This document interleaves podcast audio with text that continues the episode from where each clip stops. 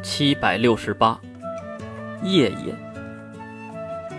人类精英保留计划，天择的自然规则，适者生存。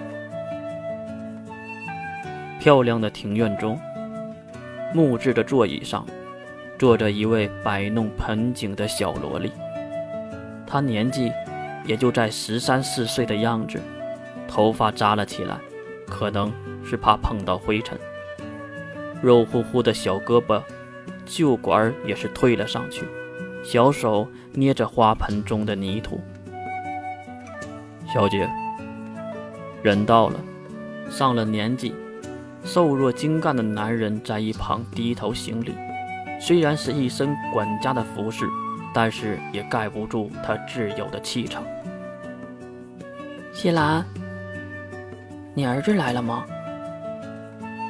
管家装扮的西兰弯腰行礼。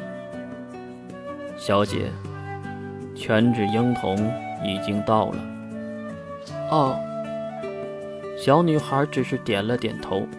然后用沾满泥土的小胖手摆了摆，看到这个动作，西兰马上站直身体，并走向走廊的尽头，喊了一句：“夜夜小姐，有请。”外面的人也是一个跟着一个走进了庭院之中，所有人都进入了花园，并站成了一排。从第一个开始就是童胖子，哈哈，晚辈艾略特婴童。见过叶叶小姐，叶叶小姐敬安。说不完的奉承话语，也没有让这位小萝莉动容。可能她早就知道童胖子是什么样子的性情人物。等了片刻也没有回应，下一个人自然也知道，接过了童胖子的话题。金安估计是不用了，因为叶叶小姐可是不朽之身。嗯，这话。依然没有撼动小萝莉，她依然背对着这些人。出生的是艾略特·西兰，她感觉到这个人是对小姐挖苦着。抱歉，小的不会说话。雪珂给您赔礼了。露出奸笑的雪珂，给萝莉的背影行了一个九十度的大礼。为什么这么做？当然是给另外两个人看的。这两个人其中一个就是银发少女黎月。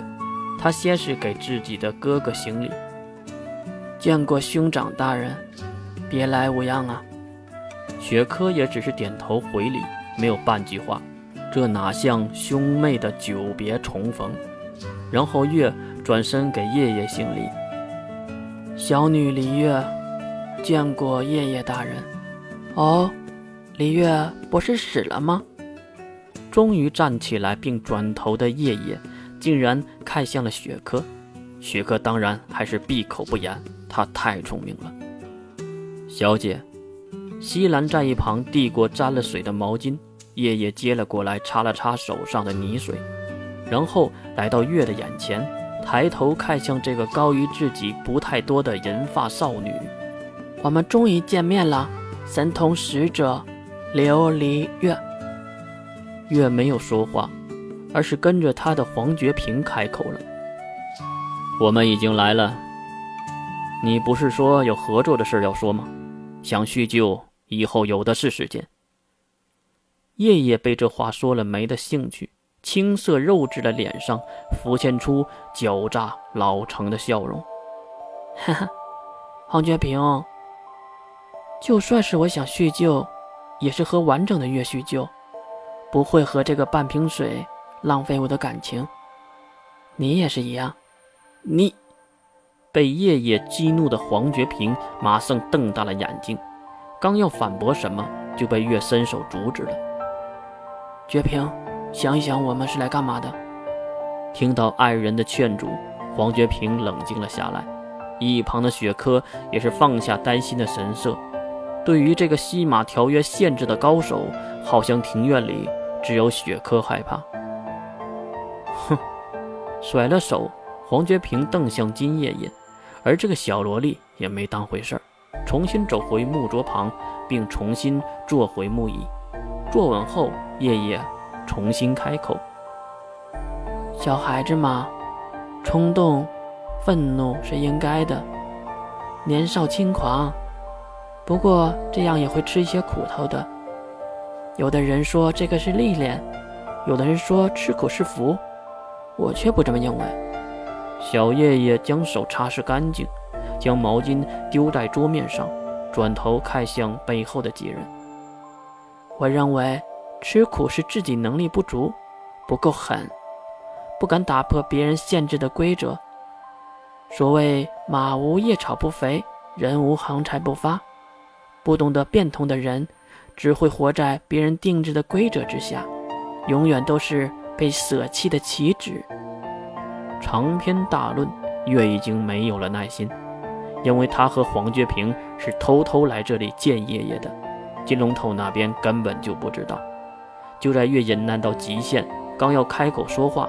夜夜仿佛看好了时间，抢先的说道：“神通七者对，复仇者明主之，已经开始和潘多拉使命之徒联合，共同灭杀始祖之徒魔兽们，当然，也包括你。”小小的手指指向庭院中最强大的男人黄觉平。黄觉平只是冷笑一声。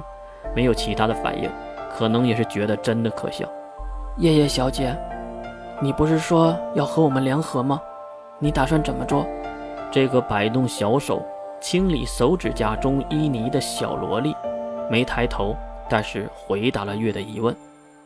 圣人天者一直都是父亲旗下的人，我也是向父亲表明的利害关系。他决定让圣人帮忙，抵御使命之徒的攻击。但是明主职，得你们自己来。你说什么？我们自己？月没太懂这个小萝莉话中的意思。小萝莉当然没有再过多的解释，而是一旁的西兰帮了忙。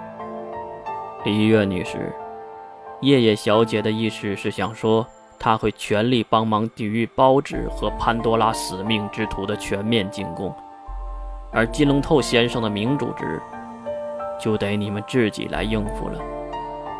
最主要的就是，说到一半，可能不知道该不该继续说。他看了一眼金爷爷，小家伙没动静，老者西兰才继续。最主要的是，现在十恶教会的复魂者们都被金龙头先生蒙在鼓里，他们还不知道灾难已经将至了。